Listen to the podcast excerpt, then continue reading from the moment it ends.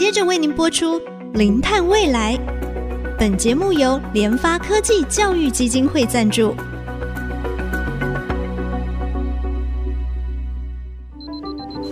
前瞻能源新方向，以科学与科技迈向近零碳排，智慧永续，与您一同开创零碳未来。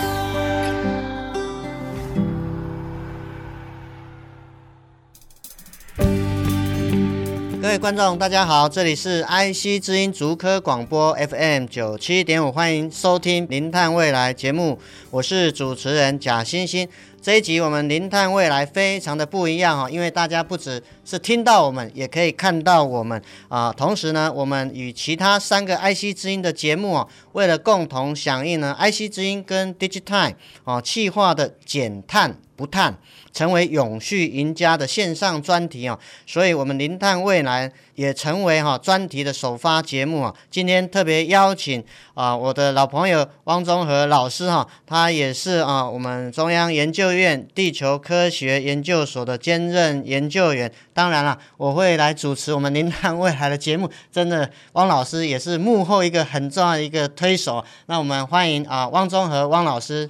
志佳老师好。各位听众，大家好。是汪老师，谢谢。没有你推动的力量啊，我可能不会在这边主持这个零碳未来节目一年多的一个时间啊，真的非常高兴。那我们零碳未来广播的节目的第一集呢，也是老师来打第一棒哈，真的是非常的谢谢老师的这个支持跟帮忙。那我想就是说，其实我们在前一阵子时间哦，刚好夏威夷哈出现很明显的这种森林的野火，所以很多的舆论在讲，这是不是全球暖化所造成的。那当然，其实哈啊，除了这样子一个极端的事件以外，我想是不是请啊老师稍微跟我们的朋友说明一下，其实最近这几年，台湾或者是我们全球，到底有哪一些比较极端的这种气候或天气的现象出现？是呃，二零二三年是很特别的一年。那我们讲极端天气，那极端天气在今年表现的特别明显。嗯哼。那第一个当然是高温热浪。对。我们北半球今年的夏天特别的熬热，我们看到摄氏四十度、五十度以上的这个温度啊，一直在世界各地出现。那第二个当然是森林野火。您刚刚讲到夏威夷、毛伊岛那个森林野火，嗯、其实加拿大还有这个俄罗斯西伯利亚那个地方啊，对。的森林野火也是非常的惊人。那除了这个以外，当然啊，像我们两岸最近发生的强降雨啊，嗯、中国大陆华北的水灾，我们在中南部山区的这个豪大雨造成的这些山崩土石流，还有韩国、日本都看到了这个豪大雨给我们带来的灾害。那高温。好大雨，还有飓风。嗯、那今年在那个印度洋，印度洋发生的那个 Freddy 飓风啊，那也真的是啊、呃、非常惊人的啊、呃。所以我们可以看到，在全世界各地，现在极端天气啊、呃、发生，第一个它的规模很惊人，第二个它的伤害非常的惨重，第三个就是它在我们世界上任何地方都会发生。对对，那这是极端天气给我们带来的最沉重的打击。是，那我想就是说哈，其实每一年哈，这种极端的天气事件，真的几乎就是在全球，可能一个地方高温，可能另外一个地方又干旱，可能某个地方又出现极端的一个暴雨。那在这些就是说比较属于这种极端的天气或气候的这个现象，它有没有说一些比较啊明确的这个定义？怎么样说明啊它是非常极端的一个事件？然后在这个极端事件的背后，它到底？有没有一些讯息是想要告诉我们的？啊，有的。像极端天气，我们说它极端，就是它跟我们一般气候的平均值差异太远了。嗯哼。我们通常在我们气候上面都是以三十年的平均值当做一个基准。那我们说极端天气就是比这个三十年的平均值。高或者低，非常非常多。那这种啊、呃、非常异常，然后过去很少出现的事件，嗯嗯、我们都叫做极端事件。它可以是温度，它可以是降雨，它可以是暴风。对，当然它也可以是干旱或者是沙尘暴之类的一些其他极端天气给我们带来的影响。所以极端天气它主要就是过去啊。呃不会出现或者很少出现，啊、呃，它给我们带来的冲击会很大。那它带来的影响最麻烦的就是第一个，它带来的冲击非常的大，嗯哼，啊、呃，给我们带来的伤害非常的深。那第二个，它影响到一个国家很大的一个啊、呃、发展。呃，譬如说以干旱来说，在非洲之角现在的干旱，它会影响到好几个国家，它影响到的人会超过好几千万人。对，这个伤害其实是非常沉重的。那另外一个就是它会影响到一个国家资源的分配，譬如说呃，华北这次发生了呃，中国大陆对。从来没有看过那么大的洪涝，你可以想象得到，发生这一次洪涝以后，整个华北地区、北京城周围的地区，它要花一年两年的时间。第一个，它要重新的复原；第二个，它还要再做进一步的这种啊规划、防范，以后同样的事件再发生起来。那这样子一个国家的资源就会被它吸收过去了。嗯、那美国这次发生了。我们说贸易的这个世纪大火，啊、呃，一边我们中国大陆是水灾，美国这边是火灾，都是全球。最富强的国家，可是他们面临这么可怕的一种极端天气造成的冲击，他们要投入的资源、救灾的防备，以及以后他们要去提升他们整个防灾救灾的这种规模，你可以想象得到，对他们这个国家未来的影响其实是非常巨大的。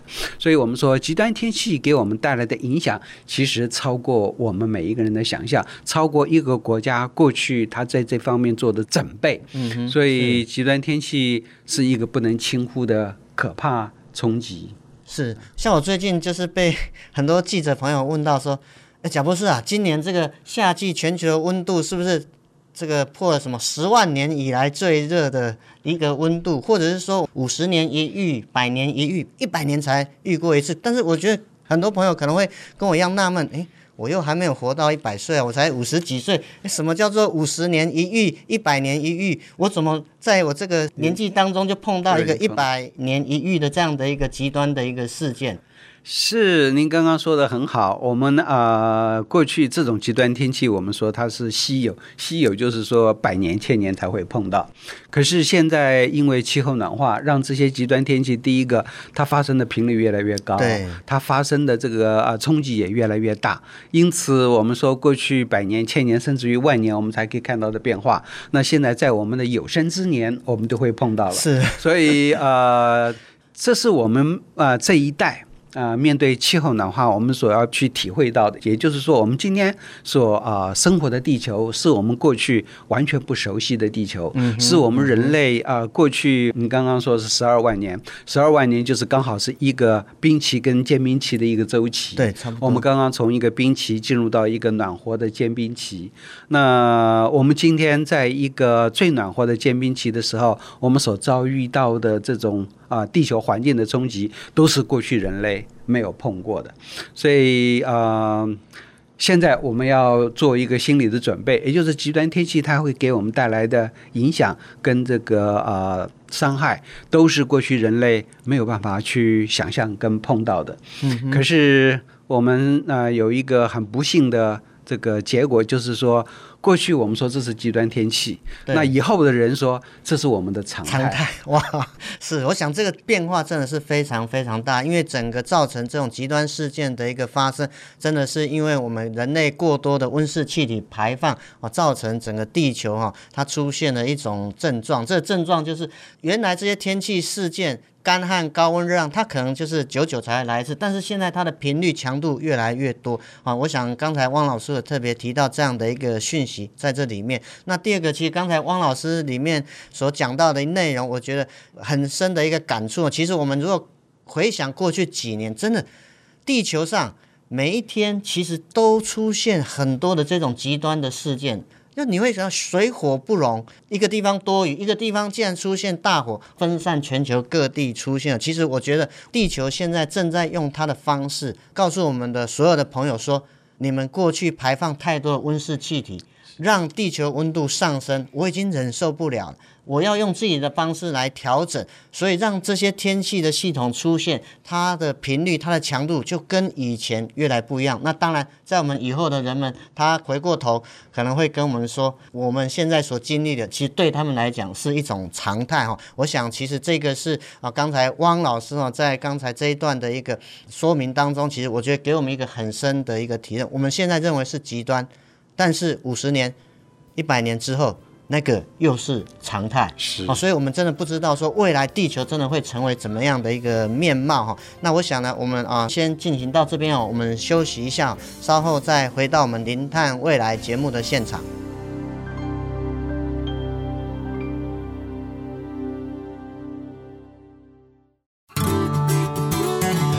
欢迎回到我们零碳未来节目的现场。刚才汪老师特别跟我们说，极端的事件啊，它的这个意义，还有它对我们整个这个地球人类它所发出的一个警讯哈，它是背后的一个含义啊。那我想就是说，另外，因为其实我觉得也常常会有很多的朋友一定会问，像今年有一个很重要的一个气候的现象叫做圣婴现象，哎，那这些极端天气事件发生，是不是因为圣婴现象？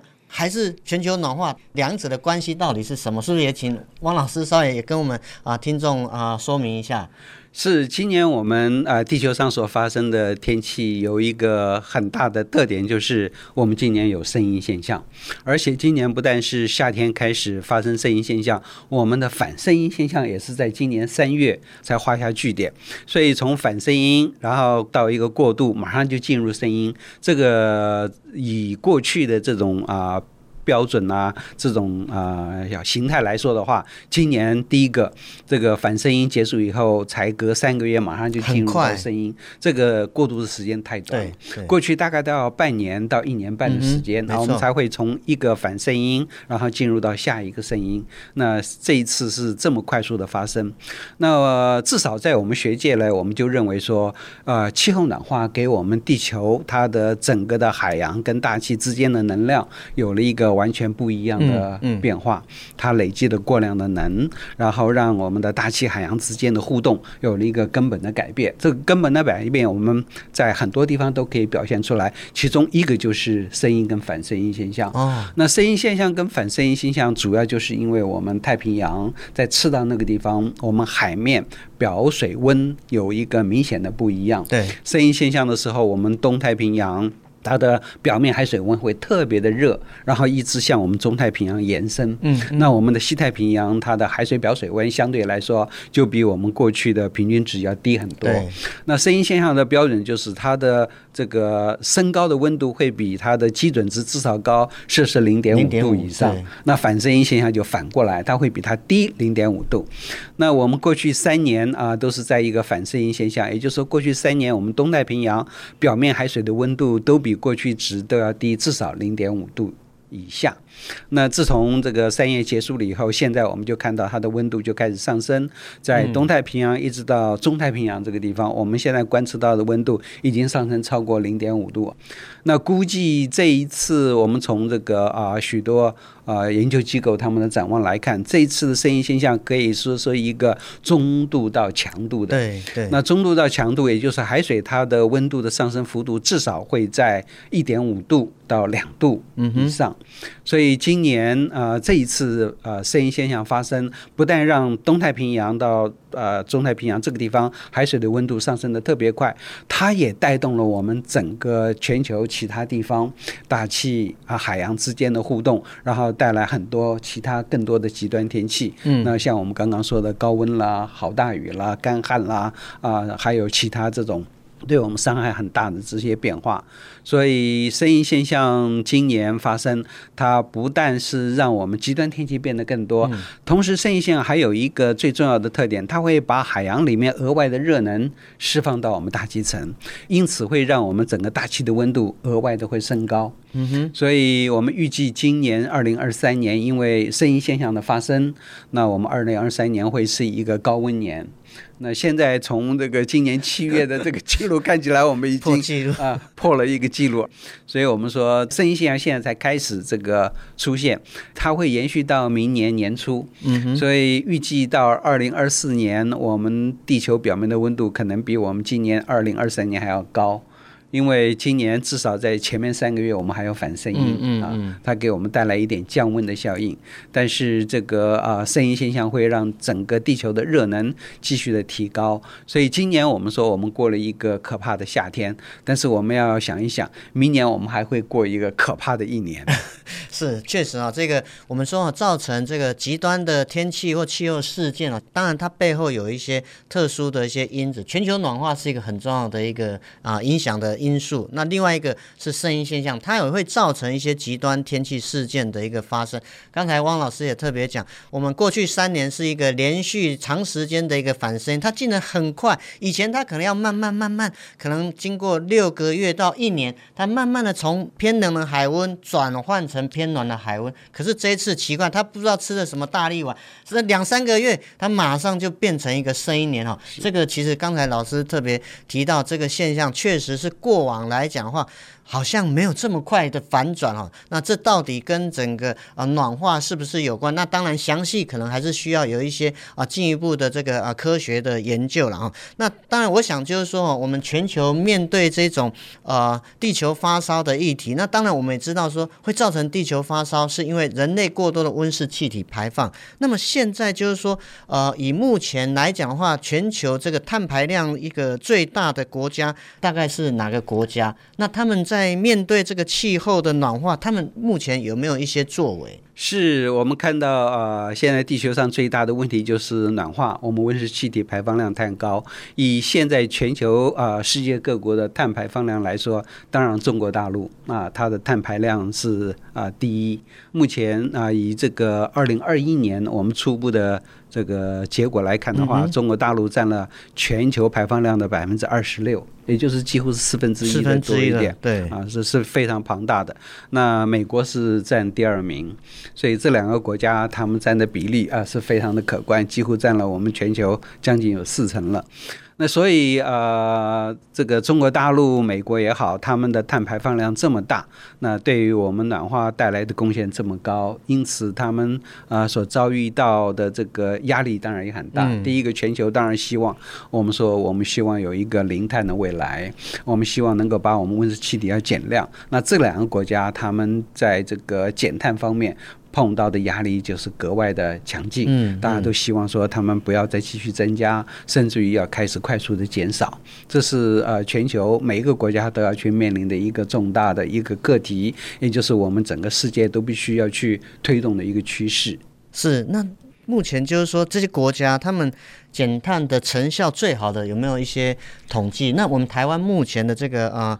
在碳排方面，到底是呃前段半还是中段班？呃、uh,，OK，呃，气候暖化给我们带来影响太大了，所以减碳已经变成全世界的一个共识，也是我们那个呃气候变迁大会啊、呃，在巴黎气候协议以后大家定的公约，嗯嗯、我们一定要开始减量。那现在全世界来说，以这个减碳工作做的最好的应该是北欧还有欧盟的国家，哦、北欧像瑞典、像挪威、像丹麦。啊、呃，我们看到每一年在减碳的那个评比，德国 Watch 就 German Watch，、oh, German Watch、呃、德国看守协会，他们每一年都会呃针对评比，北欧的国家都是名列前茅的，是。啊。呃他告诉我们说，这个国家他们第一个，他们不但是大力的发展再生能源，减少化石燃料的使用，同时他们国家在这个节能减碳策略方面也有这个长期而且有效的这种做法，所以他们都是在每一年的评比里面的前段班，是，是。而是最好的，我们需要学习的榜样。那以我们自己的台湾来说的话，我们每一年恐怕都是后段班，连中段班都没有，中段班都不到。呃、对对对，过去我们也许还是勉强能挤到中段班，但是最近这几年我们都是在后面啊、呃。以最近这一次来说，我们大概是从后面排过来第五、第六名。啊、呃，所以我们说是在这个呃减碳的这个绩效来说的话，我们其实是做的啊，非常的不够。嗯、那、嗯、当然，在国外来说，也都对我们的这个压力就会很大。对对。那我们台湾做的不够的话，第一个当然是我们的这个整个的产业结构，我们的化石燃料占比实在太高了。我们整个化石燃料煤、石油、天然气占了百分之八十，所以我们的碳排一直就居高不下。我们从啊一九九零年，我们每一年只排放一亿。这个二氧化碳的量来说的话，现在我们已经到了两亿七千或者两亿六千多万，所以你可以看到我们这个增加的比例实在太高了。那我们政府当然也响应，响应说我们一定要跟世界各国一样做到二零二零五零的减排，对，这也变成我们国家的政策。这当然是一个啊、呃、正确而且需要的。